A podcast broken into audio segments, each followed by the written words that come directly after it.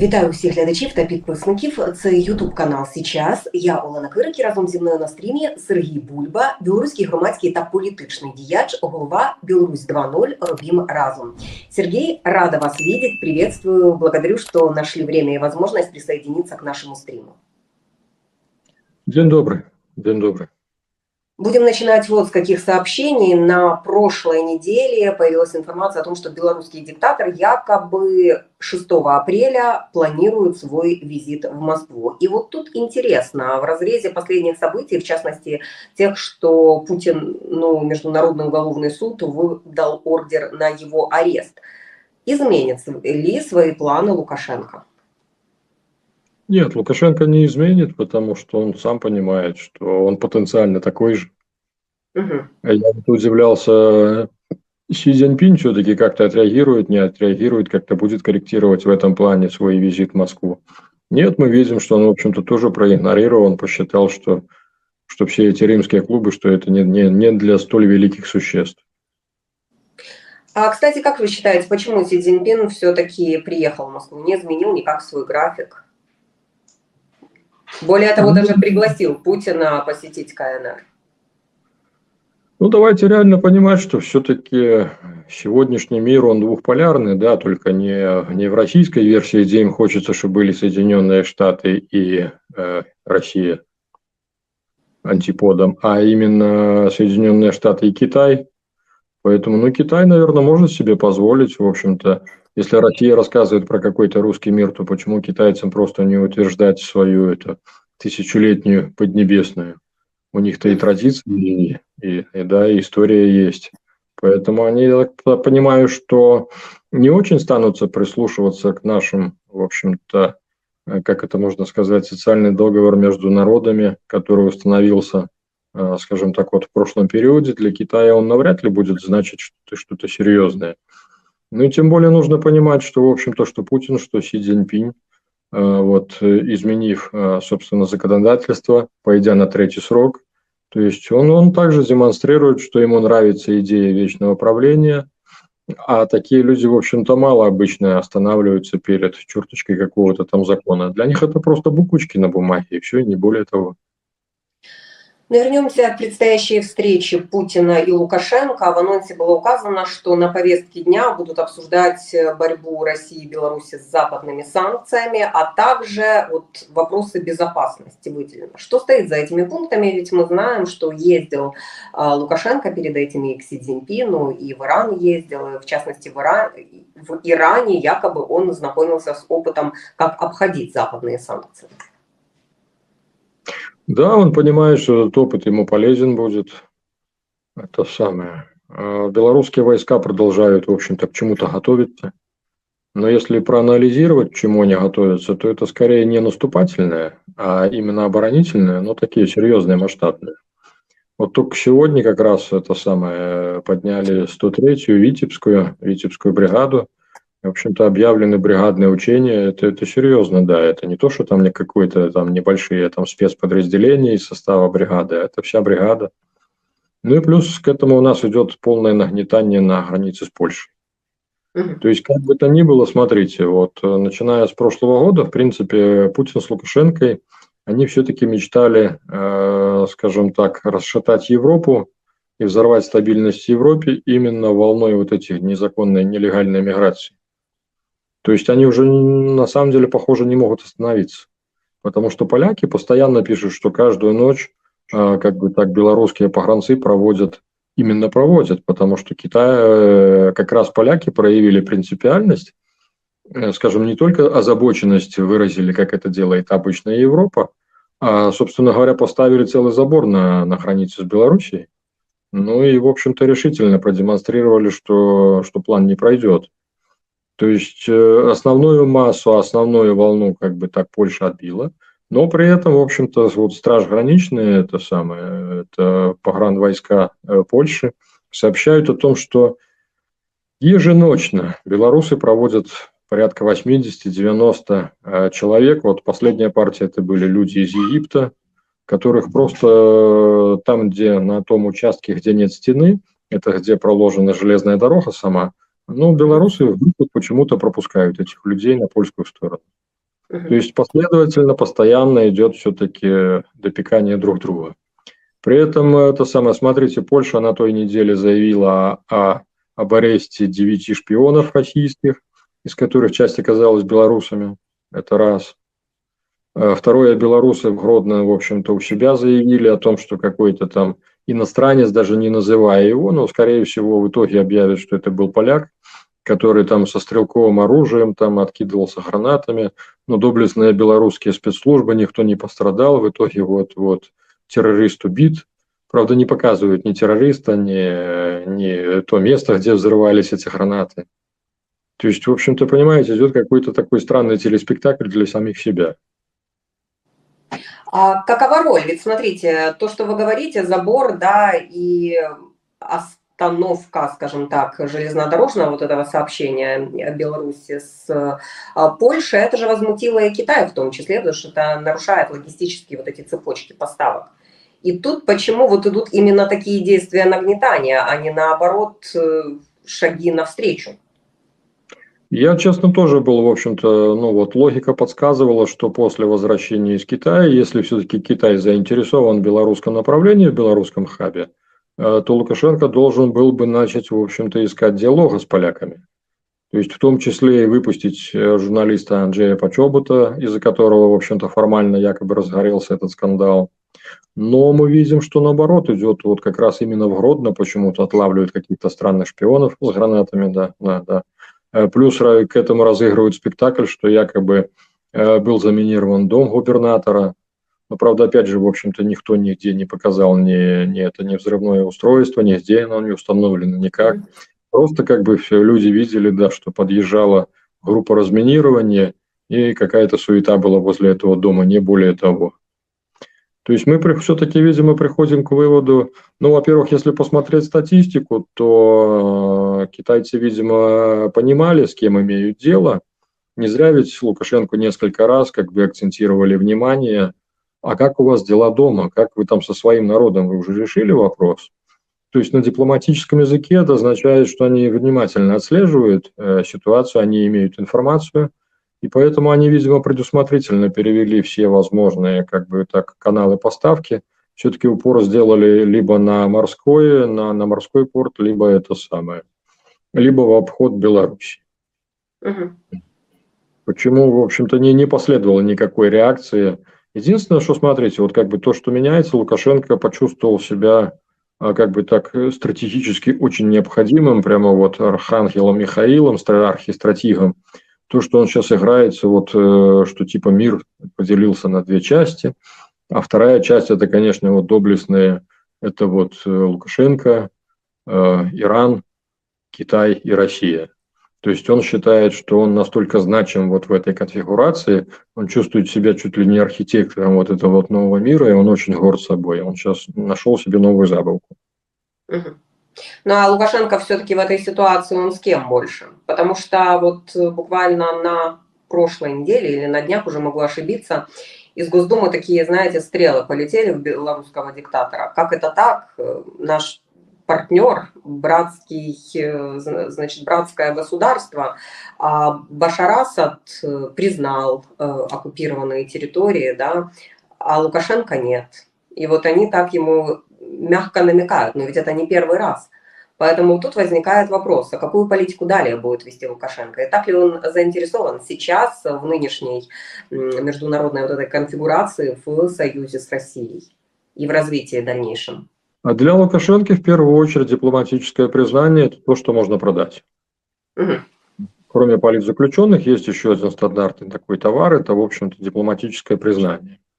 А в чем они здесь с Путиным расходятся? Путин считает, что Лукашенко как союзник должен признать и Абхазию, должен признать и вот э, то, что Россия захватила и Крым, и в том числе вот эти территории, которые сейчас Россия захватила у Украины, а Лукашенко явно не спешит с этим.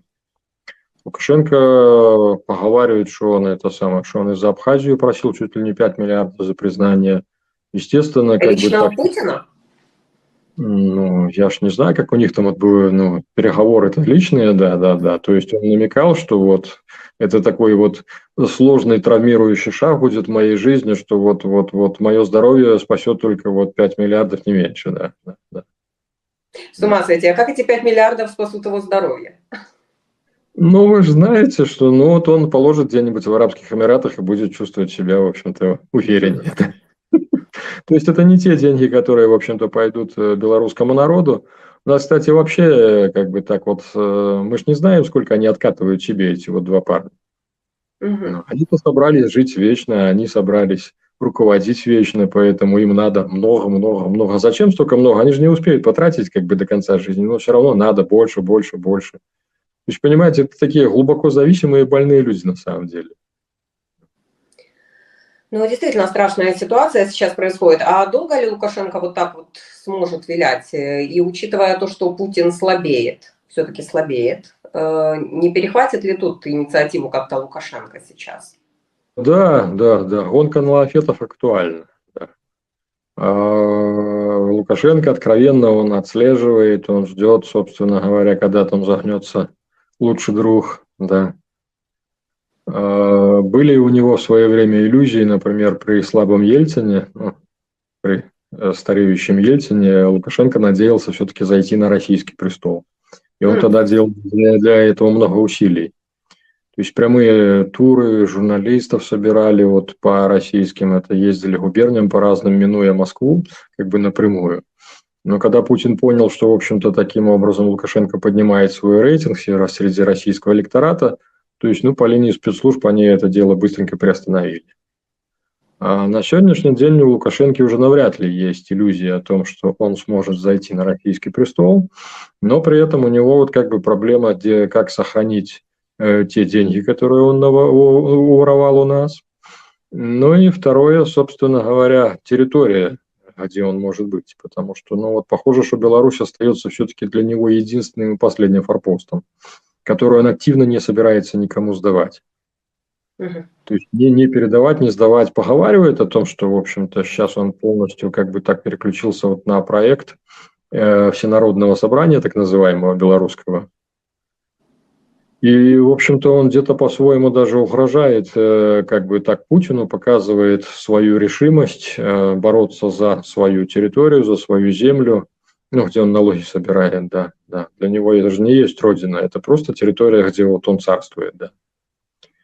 А, постоянно идут разговоры про народное ополчение, про то, что вот нужно э, быть готовыми, собирается он мобилизовать и втянуть в это народное ополчение до 150 тысяч людей. То есть о чем это? Э, плюс к этому постоянно, смотрите, идет вот недавно заговорили о новой концепции национальной безопасности, но она принимается не кулуарно, то есть она с пониманием, они хотят как наиболее, наибольшее количество людей втянуть в обсуждение и в принятие.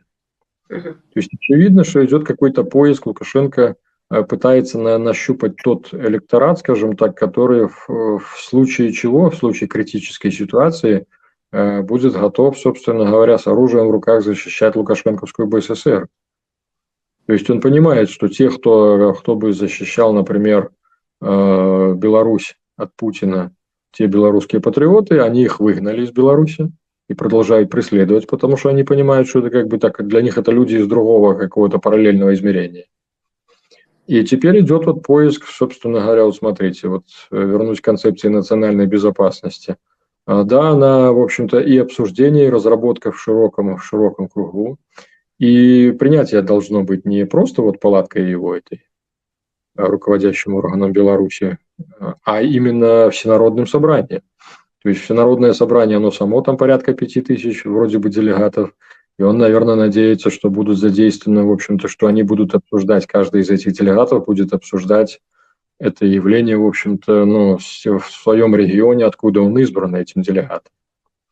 То есть, ну вот повторюсь мысль, идет поиск тех, кто, в общем-то, готов э, как бы так э, отдать свою жизнь. Ну, ему же нравится, он же видит за путинскую, вот этот за путинский бред люди помирают, и нормально как бы так все идет. Ну вот сейчас Лукашенко решил найти, в общем-то, таких же существ. Ну а насколько он сейчас контролирует ситуацию в Беларуси? Ну, здесь сложный момент, потому что, смотрите, вот в 2020 году, по сути, победил-то не он, а победили силовики. То есть, если бы силовики полностью не избрали э, путь вот своей стабильности, предсказуемости своей будущей жизни, то, в принципе, Лукашенко тогда бы, в общем-то, мог вылететь и остаться без, без власти и пойти по трибунал, да. Но поскольку силовики пошли с ним, то на сегодняшний день, конечно, их роль значительно возросла. И я не удивлюсь, в общем-то, если все это закончится какой-то военной хунтой. То есть, если человеки поверят в то, что они способны без Лукашенко управлять, ну, хоть как-то, в общем-то, экономикой, ну, дербанить эту экономику, собственно, чем он сейчас и занимается напоследок, то я не удивлюсь, если будет возможен какой-то перехват власти, серьезно. А у них полностью, в общем-то, все в их руках, потому что, смотрите, вот этот инцидент с самолетом А-50 Мачулищев, он же закончился тем, чем? То, что, ну, три доблестных, это самые высоких чина получили ордена. А то, что это был телеспектакль с поимкой. У нас же, смотрите, у нас всегда, в общем-то, белорусские спецслужбы, они достаточно какие-то, ну, по-своему хитрые. Э, то есть, вот вспомним взрыв метро в свое время. Ну, во-первых, в народе все считают, что это власти сами сделали.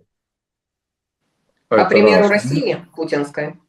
Да, да, да, да, да. Да, конечно, господи, одни методички.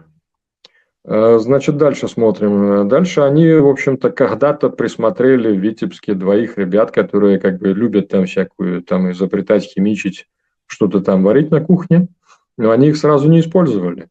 Они их отложили вот для вот нужного момента, а в нужный момент, да, вот вытянули этих ребят, показали, вот видите, вот они, вот, вот такие вот гадки, это они готовили. То есть буквально, вот смотрите, такое серьезное преступление, вот белорусские спецслужбы раскрывают прямо за сутки.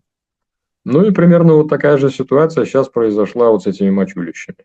То есть достаточно быстро там арестован человек, который там это на, самом деле украинец, но и с российским паспортом, то есть всех укусили, все, всех удовлетворили, извините, да. То есть все хорошо, все, у них все красиво. Ну, сейчас вот какая-то игра идет в Гродно, э, в Гродно якобы ну вот перестрелка, там какой-то там вражеский агент, который проехал со стрелковым оружием и гранатами. Вопрос, как он проехал через доблестную белорусскую границу со стрелковым оружием и гранатами. Но при этом не показывают ни, ни, ни, ни самого этого, ни, ни, ни трупа товарища не показывают. Э, только пишут браво о том, что это самое, э, что он э, отстреливался из стрелкового оружия и бросал гранаты.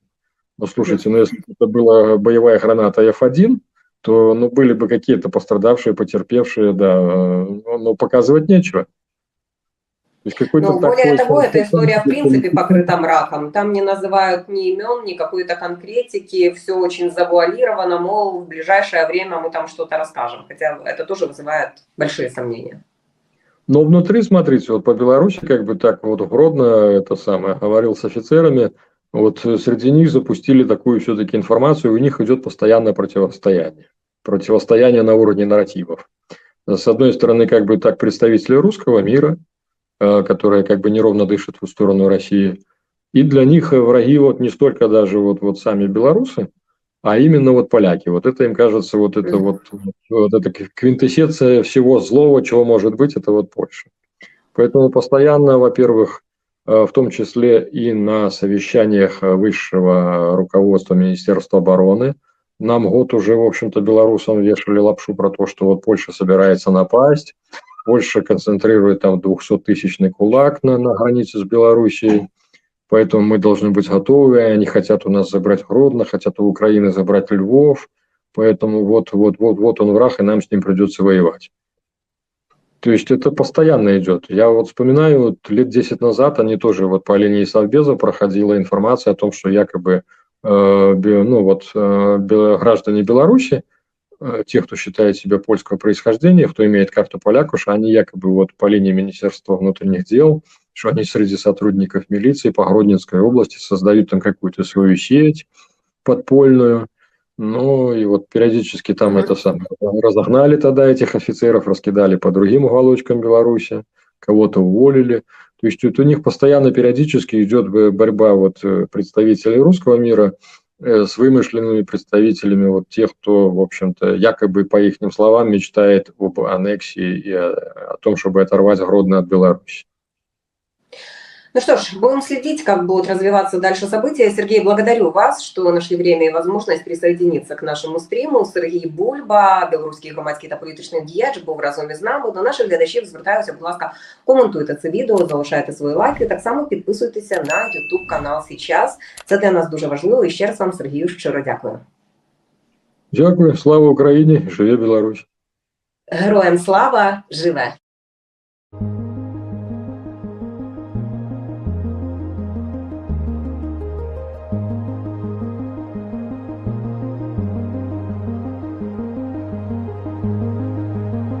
Вітаю усіх глядачів та підписників. Це Ютуб канал Січас. Я Олена Кирик разом зі мною на стрімі Тетяна Мартинова, білоруська журналістка, засновниця групи Досить боятися. Тетяна рада вас бачити на нашому стрімі. Дякую, що знайшли можливість долучитися. Вітаю, пані Олена. Так само рада я вас бачити. Будемо починати усі з якої інформації. Принаймні вона з'явилася зараз у соціальних мережах. Е, Немає чіткого підтвердження, але про що йдеться? Йдеться про те, що у Білорусі затримали 20 психотерапевтів і психіатрів. І силовики е, зараз цих лікарів е, примушують свідчити про неблагонадійних клієнтів, пацієнтів, які приходили до них на прийом. Яка мета ось таких переслідувань? Чи відповідає це дійсності сьогодні в Білорусі? Как там? Есть у чего-то там начало, нету этого конца. Угу. А, все, что делает власть, она делает только с одной целью – запугивание и выявление нелояльных. То есть выловить, вы, выловить, выявить максимальное количество нелояльной а, части гражданского общества белорусов, она делает это всеми возможными и невозможными методами. То есть мы не говорим сегодня ни о законности, ни о каких-то морально-этических нормах, ни о каких-то даже красных флажках, за которые власть не перейдет. Нет, она перейдет за любые флажки. Белые халаты подтвердили, что да, действительно кошмарить начали психиатров, психотерапевтов, вот этих там, да, психологов, которые, которые, собственно, помогают людям, оказывают психологическую помощь, потому что, конечно, белорусам сложно. То есть мы три, три года живем каждый в своем э, ПТСР, да, то есть кто-то в э, мигрантском, да, в, кто-то уже, кто был в Киеве, есть, например, да, как я, военном. До меня, правда, он еще пока не добрался, но до многих, да. А те, кто живут, те, кто остались в Беларуси, а надо же понимать, что они живут в концлагере, и это люди, за которыми абсолютно в любой день могут прийти. И даже не обязательно, что ты был прям какой-то очень активный э, в 2020 году. В конце концов, ты мог случайно попасть на фотографию. Очень многие действительно активные люди, они выехали в избежании, так сказать, да, арестов. Но там внутри Белоруссии э, Лукашенко же и его опричники знают, что нас больше. Они же прекрасно понимают, что если в Минске на улицах был каждый, там, грубо говоря, третий взрослый житель, исходя из маршей, которые были в августе 2020 года, то, соответственно, против практически все. То есть это такая простая статистика. Вот, не говоря уже про то, что даже регионы вышли, на что вообще всегда был очень маленький расчет, регионы как-то так обычно, ну так, спокойно себя вели. Поэтому их задача каждый день, отлавливать еще кого-то каждый день, показывать свою необходимость, что еще не все враги зачищены, каждый день получать себе какие-то благодарности, звезды на погоны за то, что выявили очередную какую-то вот суполку э, протестных белорусов. Они же нас называют, господи, как только не называют. Мы там и фашисты, и, ну, в общем, ладно, как говорится, каждый получит свое по итогу. Но, но мы должны понимать, что это не остановится никогда. Ну, то есть пока Лукашенко у власти, следующими после психолога, я не знаю, будут кинологи, будут выяснять, о чем думают собаки, может быть, там они их дрессируют на то, чтобы они потом милиционеров кусали. Я, кстати, сейчас не совсем пошутила. У меня еще из лихих 90-х у одного приятеля была собака, которая была конкретно натаскана на милицейскую форму. Как только она видела милиционера, она на него кидалась. Мгм. Ну, это какая-то абсолютная паранойя диктатора, знаете, белорусского. Знаете, когда я вот просматривала эту информацию, сразу мне вспомнилась, э, кажется, статья тогда даже была белорусского психиатра, который опубликовал историю болезни Лукашенко, что у него проблемы на самом деле с психикой, даже есть какой-то диагноз, он в 70-е годы. Глупости это Да. все. Алена, пожалуйста, да. не читайте перед обедом психиатров из старой оппозиции. Других нет, но других тоже не читайте. Значит, смотрите, 20 год.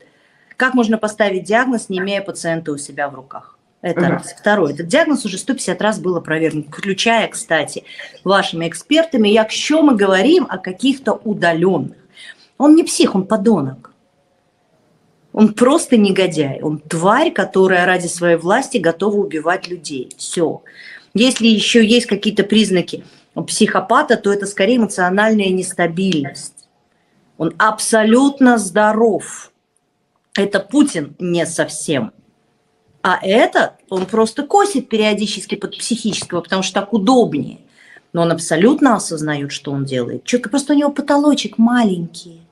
Понимаете, он же вот как был председателем колхоза, он так им и остался, он не может выше его прыгнуть. Нет там ни образования, ни воспитания, ни, ни породы, да, ну ничего вообще. То, что белорусы, к сожалению, выбрали такого вот в 94 году, это отдельная история, и не факт, что там Москва не продавила, не протащила. Но это выглядело так, как будто действительно вот устав от коммунистического кебича, там, пророссийских всех этих старых политиков, а, с которых уже там пыль сыпется, песок, то вот за неимением чего-то другого выбрали человека, который орал, что он победит и коррупцию, и все, и все сохранит, и заводы запустит. Ну вот имеем, что имеем. Это очень важно, то, что вы озвучиваете, Татьяна, потому что, согласитесь, наличие вот этой справки дало бы индульгенцию какую-то, ухода от ответственности, в то время, как говорят сейчас мировые лидеры, что на скамье подсудимых за военные преступления вместе с Путиным должен сидеть Лукашенко. Сирена, да, воин? Да. Да. Это самое, ну, ага. А, дело в том, что... А какая разница, пожизненная в психушке или пожизненная в камере? Ну, по большому счету. Нет, я думаю, что здесь дело даже не столько в самом судебном процессе, где справка может ему там как-то помочь отмазаться, а дело в том, как его должны воспринимать какие-то внешние силы, ну, потому что псих страшнее обычного человека. В том Мгм. смысле, что псих-то точно способен на то, что невозможно просчитать. А когда мы понимаем, что он очень любит жизнь на самом деле, себя любимого, да, он не видит свою жизнь без власти, но в самом крайнем случае он в петлю не полезет. И Коленьку он любит, и собачку эту свою, невиноватая животинка, что попала в дурные руки и в плохую компанию. То есть он сделает все, чтобы максимально удержаться во власти, передать ее по наследству. Единственное, что, но это нельзя считать, на мой взгляд, психологическим, там, психическим каким-то заболеванием, потому что, ну, тогда мы практически все больны. Большая часть, потому что кто-то верит в Бога, кто-то в Будду, кто-то в эзотерику, кто-то картам Таро. И, соответственно, ну, здоровых нет, есть недообследование. Вот. А он у нас же верит э, в, в перерождение, да, вот в шаманов тоже в этих, э, в, в экстрасенсов, которые там Это Путин научил астральные атаки плохих людей. Ну, в общем, там много чего. Но это не психично. Я вам скажу, половина депутатов вашей Рады верят своим астрологам и тарологам. Поэтому не будем же мы всех записывать э, в шизофреников.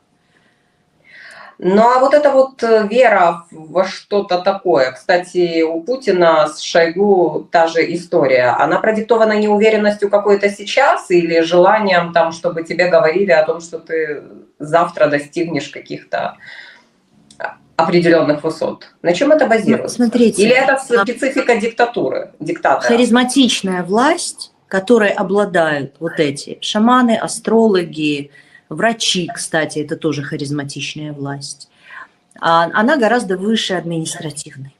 Административная власть – это вот та власть, которая дает работу, забирает работу, там, дает свободу, забирает свободу и так далее. Да, отправляет людей на казнь или нет. Это власть административная.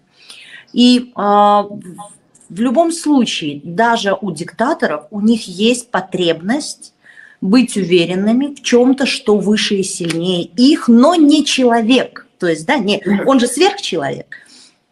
Соответственно, ну, а у гроба же карманов нет, правда? А страх смерти, он же все равно есть. Куда от него деться? Смерть, неизвестность. А в Бога такие люди, как правило, не верят. Вот истинно верующие, которым им не страшна смерть, они знают, что они, значит, попадут в рай, увидятся там со своими близкими, которых потеряли. А, нам в этом смысле, атеистам, тяжело, тяжеловастенько. Да, вот не верить в Бога и оставаться порядочным человеком. Так вот, и а, вот этим людям, им нужны вот эти вот харизматичные какие-то гуру, да, которые убеждают их в том, что он не закончится никогда, его жизнь не конечна, что он при правильном каком-то соблюдении обрядов еще чего-то переродится. Они же еще все такие, уже написали свою роль в учебниках.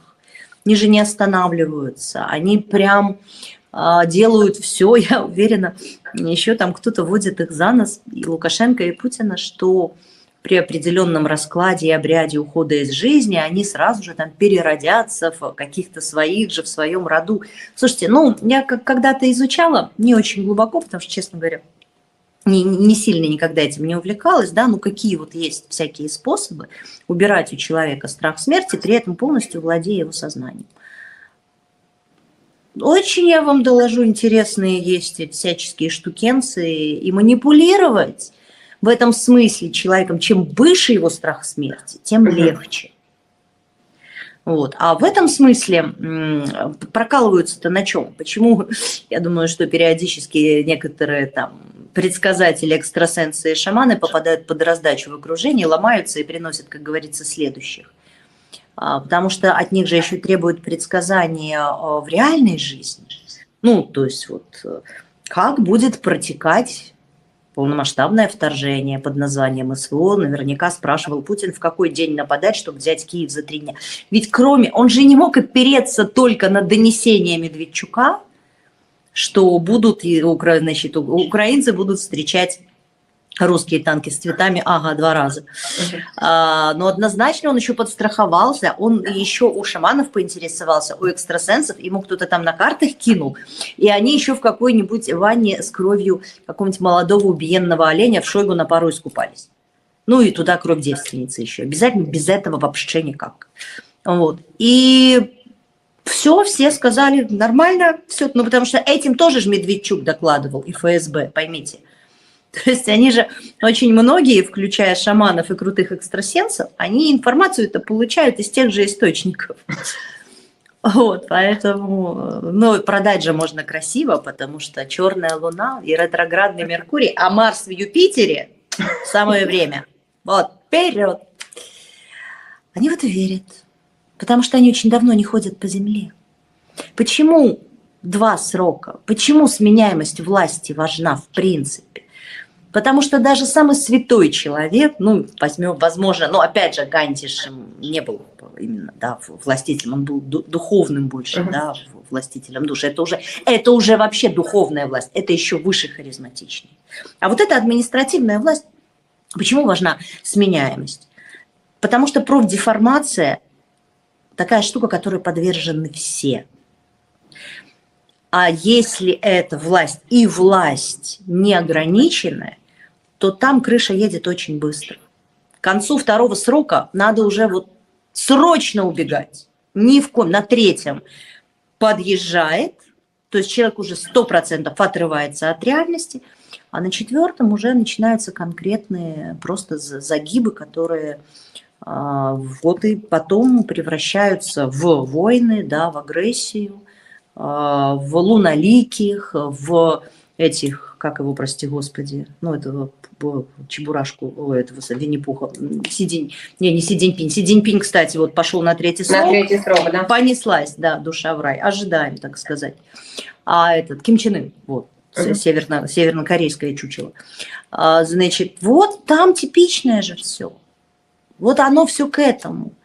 И у Путина, и у Лукашенко, и у всех их предшественников, которые многие закончили путь либо на виселице, либо со шваброй в известном месте, они все проходили это. И у этих конец будет ничуть не лучше, я думаю. Я думаю, что ни один, ни второй на самом деле до Гаги не доживут. Угу. Что-то мне так кажется. Я еще на Тару не раскидывала. Вот. Мне очень нравится, когда я уже столько сарказма вообще вот в это во все вкладываю, и все равно обязательно, как только я начинаю говорить об вот этих всех высших силах, да, всяких разных, тут же обязательно в комментариях пишут, ну все, если человек верит картам Таро экстрасенсов, нечего делать на этом канале и слушать этого эксперта не надо. Алло, люди без чувства юмора. Пересмотрите два раза. А, сейчас о политике, о визитах Лукашенко. Эксперты некоторые заметили, что нотки уверенности в словах э, Лукашенко появилась после того, как он пообщался с Си Цзиньпином, ну совершил визит свой в Иран, где ему рассказали, как обходить санкции. Э, вы это заметили? Нет. Вообще не заметила. Перестаньте. Он э, после того, как вернулся из Ирана, столько пафосных было фоточек. Я так, я сяк, я в профиль, я в анфас, я с Рейси, я с этим, я с духовным, я в алмазной комнате, а вот алмазная комната и я, а вот я на свой, короче. Я, то, что я это все смотрю, читаю, конечно, мне не добавляет здоровья, но пока мы на войне, надо, надо что делать. И там еще они, эти бегают ребята. И потом раз и тишина, все, прилетела тишина. И поздравление с Днем Конституции. Ну, такое, небольшое. Дальше. Смотрим на цифры. Давайте посмотрим на цифры. Потому что то, что там они договорились, вот весь, вся, вся вот это вот его, значит, контур его путешествий, там, Объединенные Арабские Эмираты, Зимбабве, Объединенные Арабские Эмираты, Минск, Китай, Минск, Москва, Иран, они говорят о чем?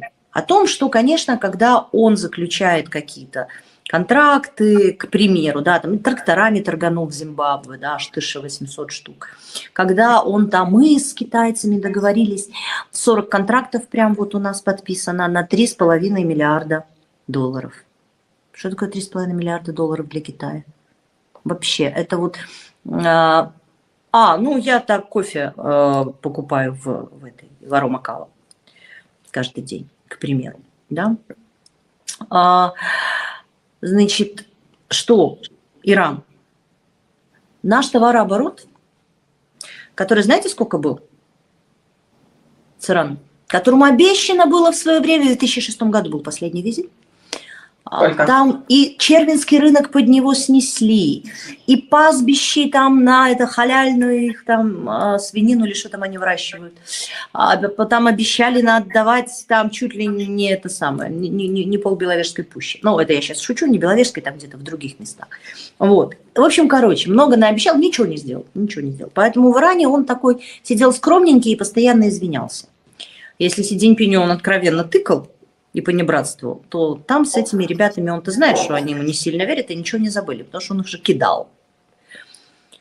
И, значит, последний товарооборот был 15 миллионов долларов. Угу. Да, такой. И он такой, мы его прям должны увеличить в три раза. Ну, он, правда, не сказал, что 15 миллионов, сказал, что в три раза. А потом еще сказал, что сумма а, товарооборота, вот с учетом наших договоренностей, вырастет до 100 миллионов долларов. Опять же, граждане, эта цифра не про счет. И абсолютно не спасет его от потерь с каликой. Поэтому я, например, сижу, молюсь, чтобы Еврокомиссия не, не стала нагибать Клайпецкий порт, Литву и все остальное. Но Литва такая, она с нами, я надеюсь, она не прогнется. Она умеет уже отказывать Еврокомиссиям всяким при поддержке США. Так вот, а, значит, теперь, но все-таки же ездил, да, ну, во-первых, в смысле, летал, летал. Uh-huh. Понятно, что он э, какой-никакой а, все-таки э, фактически руководитель, захвативший власть, но все-таки страны отдельный пока что. Ему надо как-то и на внутренний рынок в том числе показывать, что он очень важный, работает, заботится о своем народе. Что он и делает. Ну и второй момент. А второй момент заключается в том, что очень удобно якобы, якобы построить на территории Беларуси производство какой-нибудь китайской машины или какой-нибудь иранской, которая никому не нужна, ну какой-то мини-заводик, неважно, или Макси, опять же не суть. А, и говорить, что это машины. И вот в один цех будет делать эти машины, да, а два рядом будут делать ракеты для Путина. Или еще что-то для Путина. И будет на нем написано не Made in China, да, не Made in Iran, а будет на них написано Made in Беларусь. По сути, сегодня весь, э, все ВПК Беларуси работает на России. И то, что сегодня, э, да, там белорусская армия не заходит с севера, это не заслуга Лукашенко, просто белорусская армия не хочет воевать. То, что не летят ракеты, э, да потому что он просто, извините меня, собздел когда ему конкретно Данилов сказал, в следующий раз будет ответочка. Как абсолютно легальная цель. И Лукашенко знает, что Украине есть чем ответить. И что долетит, знает. А если мы вспомним, какое крутое у белорусов ПВО при последнем инциденте в Мачулище, то он же понимает, что и до дворца при желании может добить. Хотя в Лукашенко никто во дворец-то палить не будет. Украинцы, если будут палить, они будут палить по целям российским, в смысле.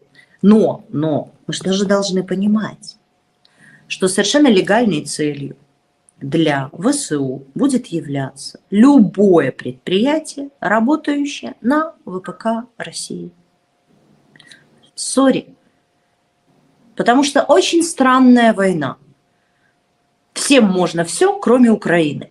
Путину можно все, включая бомбить жилые дома, уничтожать, красть детей, геноцидом украинского народа занимать. Лукашенко можно все. Хочешь, за, захожу, не захожу, стругаю ракеты для Вовы, из беспилотников там каких-то иранских делаю герань за счет того, что перекрасил, переклеил.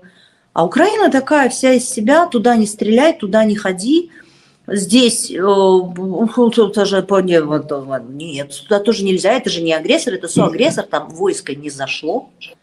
Нет, это очень временное явление, я абсолютно в этом уверена. Совершенно я не желаю ни в коем случае, чтобы хоть одна ракета из Украины прилетела в Беларусь на моих соотечественников. Мои тоже не желали, чтобы в меня летело с их территории. Но это решили не мы. И мы ничего не смогли с этим сделать. Я просто говорю об этом, потому что это надо учитывать в будущем людям, которые там, в Беларуси, думают и верят власти, которая говорит им, ребята, работайте спокойно, ничего не будет. У вас есть гарант мира, стабильности и вот этого благополучия. Нет, это никакой не гарант. Это человек, который а, вы просто должны понимать масштаб в этом смысле его низости, подлости, вы даже не представляете. Потому что для того, чтобы это осознать, нужно хотя бы чуть-чуть быть самому под лицом. Ну так. А военные могут пойти против Лукашенко? Белорусские? Хороший вопрос на миллион. Я бы по-другому сформулировала.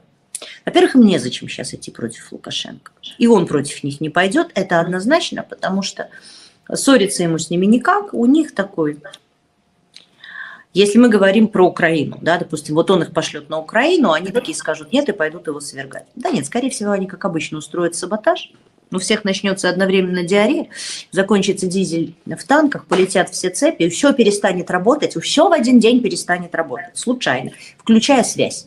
Сядут все рации, да, и полковники побегут докладывать, что у них 84 рапорта на 20 человек. А, у меня другой вопрос. Вот я со вчерашнего дня почему-то его задаю всем, мне пока еще никто не ответил. А якщо, дорогой друг Владимир Владимирович, решит, что все, Саша, ты достал, и отдаст приказ допустим, своим друзьям и тем, кто на него работает, это министр обороны Беларуси Хренин и госсекретарь Совбеза Вальфович, угу. типа, ну идите уже арестовывайте. И вот ранним утром заходят они в кабинет Лукашенко и говорят, Александр Егорович, выбачьте, но вы арестованы. Вот пойдет его армия защищать? А тут уже к Витебску танки подъезжают российские. А там уже Витебске вышло с цветами. Старая оппозиция, которая еще Сурковым была там, собственно говоря, собрана. Сидит тихонечко, молчит, ждет, так сказать, своего часа. Вот, поэтому, не знаю, я не уверена, честно, что они в этом случае даже будут его защищать.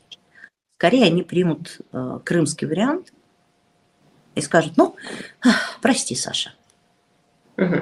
А вот эти вот визиты к Си Цзиньпину, они как раз связаны с тем, что вот этот вариант развития событий Лукашенко пытается упредить, когда фактически его Путин свергнет в какой-то один момент, неожиданный для Лукашенко. Я не думаю, что была прям про это прямая речь. Возможно, про это они говорили, да, на каким-то образом эта тема была затронута. Вот, и, скорее всего, Саша получил, как обычно, такое похлопывание по плечу. Но это же ничего не значит. Лукашенко для Китая статистическая погрешность. Я не перестаю это повторять. Не в плане товарооборота, не в плане никаком другом, он им не интересен. Очень много китайских проектов так и не случилось в Беларуси. А сейчас он вообще не шелковый путь, а шелковый тупик. Все. Он зачем uh-huh. Китаю? Еще понятно, зачем Вова Китаю. Там как бы есть чем поживиться. А Лукашенко, ну, если будет... Китаю же интереснее, если мы вот прям говорим, да, про а, сотрудничество. Китаю же интереснее, чтобы Беларусь была в хороших отношениях с западным миром. Чтобы не было вот этих вот закрытия границ и так далее. Это нарушает логистику, люди нервничают, что-то вовремя не приезжать. Я помню, как китайцы нервничали, когда у нас была рельсовая война. Uh-huh. У них же логистика летела, а это китайцы, они не любят, у них должно быть все аккуратненько. Но ну, точно должно так прибыть в 16.06, прибывает в 16.06, не в 0.5 и не в 0.7. А тут раз, что, не работает. Кто-то релейный шкаф спалил, все встало. Поэтому здесь вот этот вот э, весь марлезонский балет, который мы сегодня наблюдаем в этом регионе, да, Лукашенко, Иран, Пекин, там такие танцы с бубнами, э, которые вот, на которые нельзя сказать, что будет вот так. Нет, они все в сложной ситуации. Иран предупредил Израиль по поводу ядерки – Иран вообще весь под санкциями давно и, и плотно и так далее. А, значит, э, у Китая тоже как бы та ситуация, в которой, в общем, его ВВП определенным образом зависит точно не от России с Белоруссией. А что еще? Путин? Так там вообще все понятно. Что там, что там еще? Вопрос времени. Вопрос времени, вопрос где, вопрос каким образом, насколько будет больно и что будет с Россией. Потому что самый главный вопрос, мне кажется, Украина бы уже победила, если бы было понятно, что делать с Россией. А пока не, вообще непонятно, не мне кажется. Никто так и не понял, а что с ней делать. Ну что ж, будем следить за развитием событий. Татьяна, благодарю вас, как всегда, за очень интересную беседу. Рада вас видеть на нашем YouTube-канале. Я тоже вас рада. Убачимся. Тетяна Мартинова, білоруська журналістка і засновниця групи Досить боятися. Була разом із нами на стрімі. Свої питання, свої коментарі, і так само лайки залишайте під цим відео. Це звертаюся до наших глядачів і обов'язково підписуйтеся на YouTube канал. Сейчас вам Тетяна всього найкращого і до зустрічі. Навзаєм.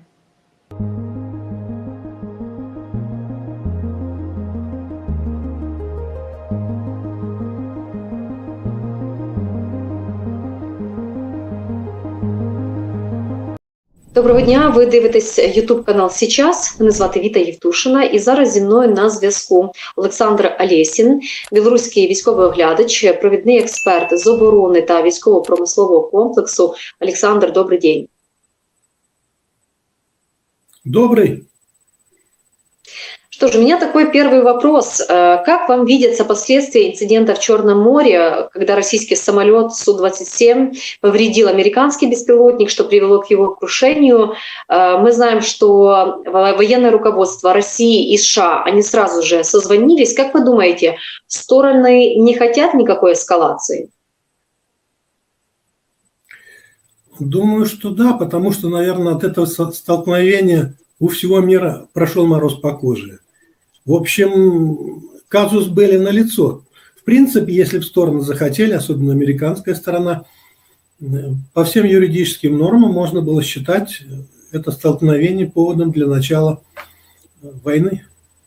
Поэтому я думаю, что стороны почувствовали вот эту опасность и сделали шаг назад. Кроме того, они позволили друг другу сохранить лицо.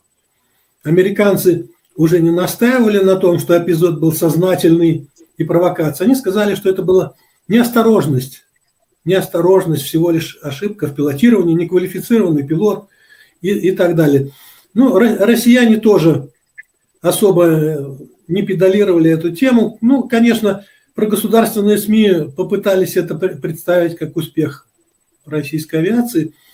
Но я думаю, задача россиян была все-таки отодвинуть американские разведные самолеты подальше от Крыма.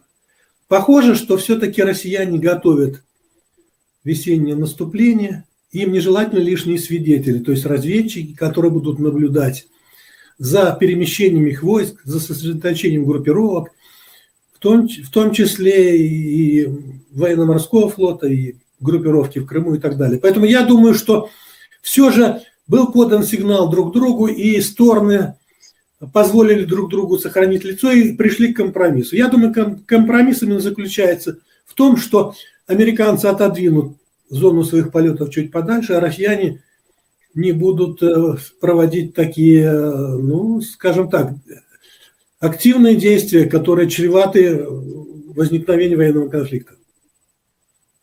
Еще продолжение этой темы, вот россияне сразу там кинулись искать э, обломки, и мы понимаем, что этот дрон нового поколения, и в принципе Россия, наверное, хотела бы там сдереть, сплагиатить вот эту технологию. Но скажите, реально ли России по обломкам э, воссоздать вот эту технологию? Ну, я хочу сказать, что это прежде всего элемент информационной психологической войны. Я думаю, что ощущая, что американцам будет неприятно сам факт подъема этого осколков этого дрона и тем более копания в, эти, в этих осколках, они специально это делают. Я полагаю, что э, при ударе в водную поверхность э, ну, были очень серьезные повреждения, я думаю. Есть самая первая трудность большая глубина, 900 метров. Кроме того, этот объект очень некрупный, и его обнаружить на дне очень трудно. И есть информация о том, что для подъема его понадобится оборудование, пригодное только для спасения подводных лодок, затонувших на большой глубине. В Российской Федерации есть такая техника, и, в общем, я думаю, они попытаются, попытаются ее использовать. И, но на это потребуется какое-то время. Но, как мне представляется, эта операция больше носит характер информационной операции, психологического, так сказать, нападения. Все дело в том, что при ударе о водную поверхность э, дрон, думаю, сильно разрушился, в том числе и э, бортовое радиоэлектронное оборудование. Будет что-то трудно, трудно вычленить из этих обломков. Ну и кроме того, э, эти дроны, они уже падали и в Ливии, и в Иране, и в Ираке. Я думаю, эти государства, желая заслужить, так сказать, расположение Российской Федерации, передали Российской Федерации какие-то фрагменты. Я думаю, никаких особых новостей россияне там не найдут. Единственное, что ценно, это действительно было программное обеспечение, программы управляющие, которые, которые были стерты. Но я думаю, американцам ну, очень неприятно, как бы наступили на любимую мозоль. И я думаю, россияне с удовольствием будут давить на это, на это их больное место. Вот российский чиновник сказал, что стране, то есть России, нужно подготовить миллион разработчиков и операторов дрона. Сейчас их цитирую, цитирую порядка 10% от э, потребностей. Вот как вы считаете, реально ли Россия может нарастить их число?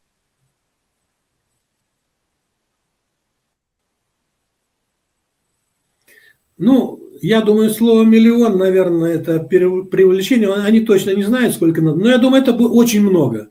Учитывая, что широко применяются дроны в боевых операциях, причем не только крупные тактические, но и э, оперативные, значит, мультикоптеры, которые просто на ладошке помещаются. Конечно, понадобится очень много. Я думаю, что при наличии э, сети учебных центров, надо необходимо будет организовать сеть учебных центров. Э, вот. Кроме того, подобрать необходимое количество преподавателей.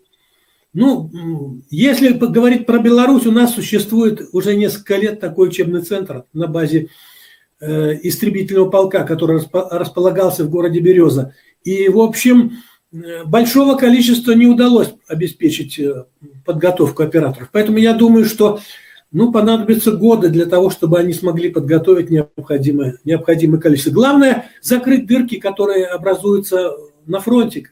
В случае и потери самих операторов, все-таки это зона боевых действий. Поэтому я думаю, что э, годы понадобится несколько лет. До трех лет, я думаю, чтобы подготовить заданное ими число. Вот украинские военные очень часто показывают вот эти сбитые российские дроны или там китайские подделки или даже иранские дроны. Скажите, насколько вообще Россия отстала от производства дронов?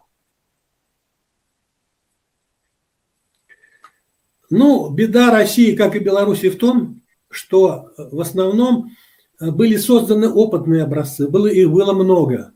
Показывали на выставках, отчитаться перед поставленным начальством ну, перед зарубежными корреспондентами. Но серийное производство этих всех дронов не было налажено. Прежде всего, ввиду отсутствия необходимых комплектующих. Они в большинстве своем были импортные. Это электронные компоненты, это электродвигатели, это аккумуляторы и средства связи и так далее. Поэтому к моменту возникновения вот этой специальной военной операции оказалось, что они не готовы развернуть серийное производство вот этих самых даже примитивных, примитивных дронов.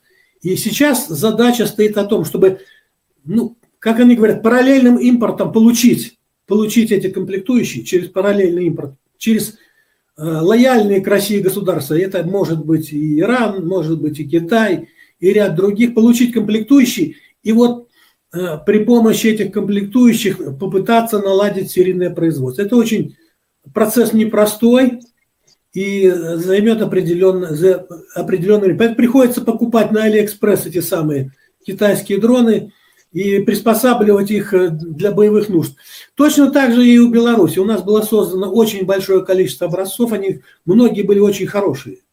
И они выдержали испытания и, в общем, в самых сложных условиях. Но из-за отсутствия комплектующих должного количества не удалось организовать серийное производство. И Лукашенко 27 февраля на совещании с военными, с представителями ВПК потребовал наконец-то организовать серийное производство всех этих замечательных аппаратов, беда которых, что они не могут в должном количестве поступать в армию. И у Российской Федерации то же самое. Э, вот э, сегодня он проводит э, значит, совещание на предприятии «Планар», которое занимается выпуском оборудования для изготовления микросхем. И вот он там ставит задачу нарастить производство электронных микросхем и для своих нужд, и для России на базе нашего акционерного общества «Интеграл», которое выпускает микросхемы, но они не соответствуют во многом требованию сегодняшнего дня. Они недостаточно, э, значит, недостаточно маленькие, их нельзя установить на небольшие аппараты, на гаджеты и так далее. Поэтому это вот узкое место. Россияне спонсируют Беларусь деньгами, выделили сотни миллионов долларов в расчете на то, что Беларусь наладит производство и спасет, как говорится, и себя, и с россиянами поделится. Но пока ситуация вот находится в таком состоянии, что россияне вынуждены прибегать к помощи волонтерам, спонсоров и так далее, которые закупают на торговых площадках, интернет-площадках эти дроны, которые часто практически игрушки, и э, подставляет их войска для того, чтобы использовать э, хотя бы их в целях, военных, военных целях. Американский институт изучения войны пишет, что общий наступательный темп э, российских войск в Украине снизился. Мы, конечно же, видим, что обе стороны накапливают силы. Как вы думаете, реально ли стороны готовы к вот этому широкомасштабному наступлению на ну, этой весной? Я бы сказал так, готовятся. Будут ли они готовы, зависит от ряда факторов. Прежде всего от того, сможет ли промышленность э, обеспечить и поставщики, допустим, европейские, американские, необходимое количество боевой техники и снарядов к этой, боеприпасов к этой технике. Если этого не будет, то есть не будет необходимого количества танков, не будет необходимого количества артиллерийских систем и, главное, снарядов к ним, то, конечно, ни о каком весеннем наступлении э, говорить нельзя. Что делают россияне? Они пытаются прощупать, прощупать, с одной стороны, слабости найти в обороне Украины ползучими, я называю это ползучее, ползучее наступление или уколы. уколы. Они смотрят, где слабое место. И, в общем, наверное, если там будет э, прокол обороны, оборона поддастся, я думаю, они могут ввести вторые эшелоны. Сейчас порядка 120 тысяч из призванных, из мобилизованных Российской Федерации находятся во вторых эшелонах. То есть они не участвуют в боевых действиях, Россияне выжидают момент, когда будет обнаружено слабое место в обороне вооруженных сил Украины. Думаю, точно так же поступают и вооруженные силы Украины. Они накапливают боевую технику, э, вооружение и э, боеприпасы, и в то же время пытаются определить, где слабое место в российской, в российской обороне. Вопрос э, тут стоит так. Кто раньше из этих сторон окончит накопление боеприпасов и создание ударных группировок. Каждая сторона будет стараться опередить другую, потому что захватить стратегическую инициативу очень важно. Очень важно навязать свою волю противнику. И поэтому, конечно, сейчас идет борьба за время. Борьба за время. Э, ну, многие ругают э, высшее командование Вооруженных сил Украины за то, что они э, так упорно обороняют Бахмут.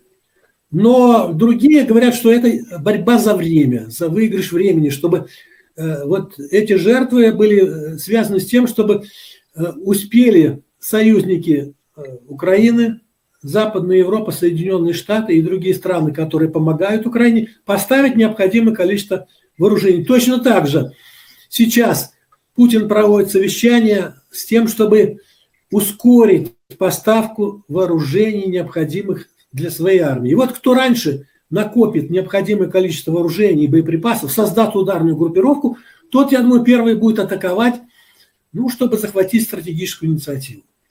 От этого во многом будет ну, зависеть успех.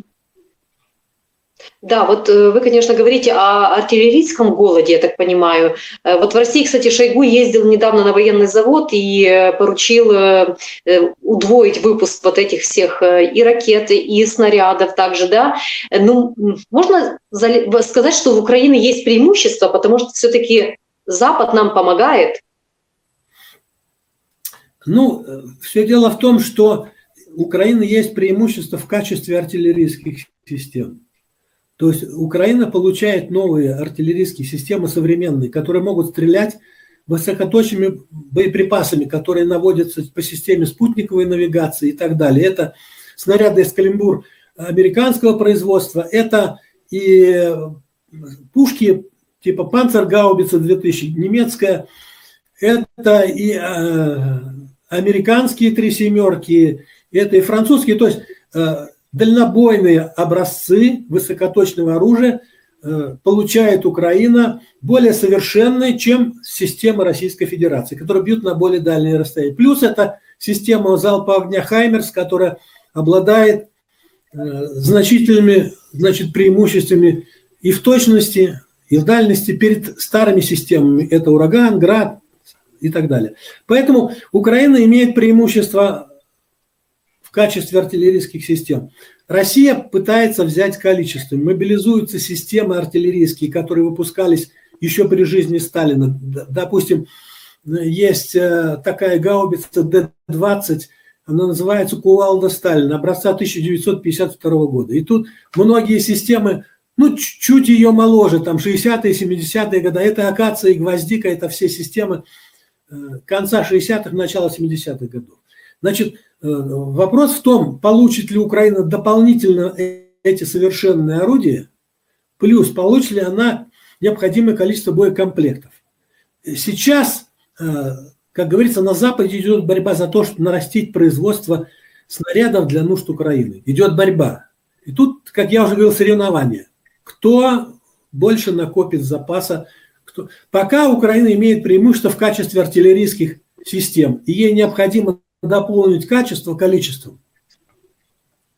Да, но еще, кстати, вот о Бахмуте. Как вы думаете, что позволит Украине долго удерживать Бахмут?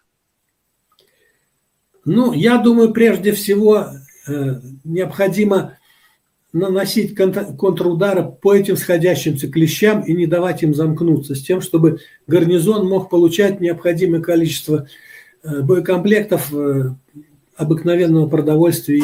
Я думаю, что даже есть трудности и с продуктами питания, и с, и с водой и так далее, чтобы можно было эвакуировать раненых и обеспечивать э, значит, всем необходимым обороняющих. Я, вот эта задача, наверное, сейчас и, и решается высшим руководством Российской Федерации. Но здесь есть у России слабое место. Сосредотачивая большие силы в районе Бахмута, э, оно тем самым как бы ослабляет свои другие участки. И сейчас задача Украины, вооруженных сил Украины, обнаружить те слабые участки, которые появились в связи с тем, что Российская Федерация пытается продавить оборону и в районе Авдеевки, и значит, закрыть Бахмут, образовать там котел и так далее. То есть это, ну, взаимный бой на грани, на грани риска. Обе стороны рискуют. Обе стороны рискуют.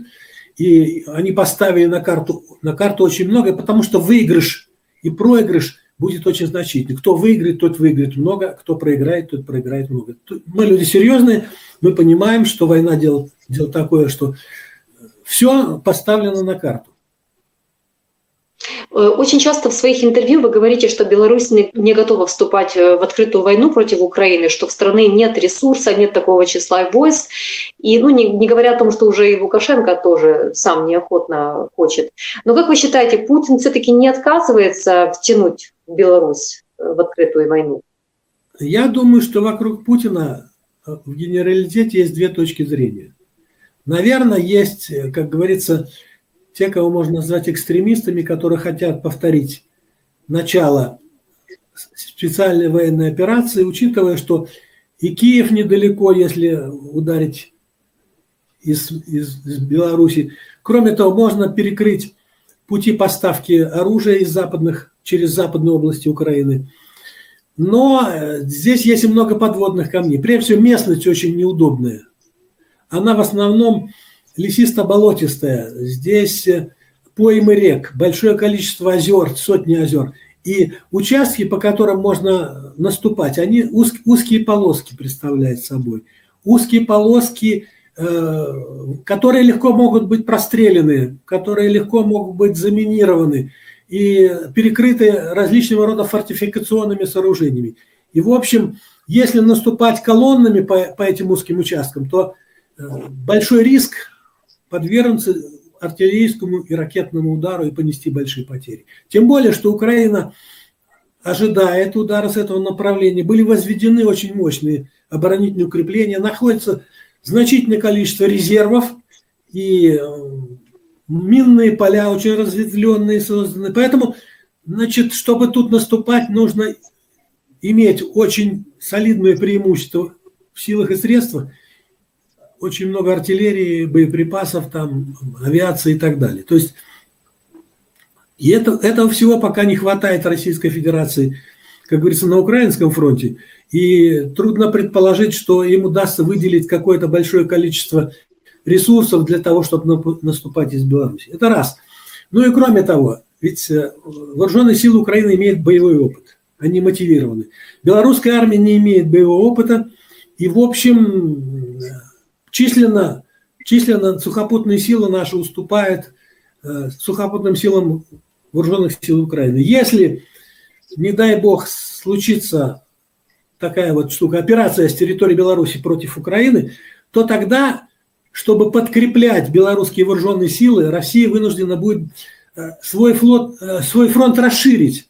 То есть мало того, что тысяча километров есть там Донбасс, э, Херсон и так далее, но придется еще тысячу километров взять и белорусской, белорусской территории, чтобы не допустить прорыва. Ведь атака, а потом и контратака. И, в принципе, велик риск того, что вооруженные силы Украины перенесут свои боевые действия на территорию Беларуси. И тогда уже не только Беларусь окажется в тяжелом положении, но и Российская Федерация, потому что между Беларусью и Россией нет никаких укреплений, нет границы и так далее. Поэтому я думаю, что вот, вот эти два, э, как говорится, клана генералов борются друг за друга, а Путин, я думаю, человек очень осторожный, несмотря на то, что обвиняет, что он такой э, склонный к крайним мерам, но он достаточно осторожный человек, и он считает, как Лукашенко говорит, у него в мозгу электронная вычислительная машина. Пока условий для такой операции нет. И самого главного нет условия – готовности Лукашенко наступать. Александр, спасибо большое за ваши комментарии, за то, что поделились своим мнением. Спасибо, рад был вам полезен.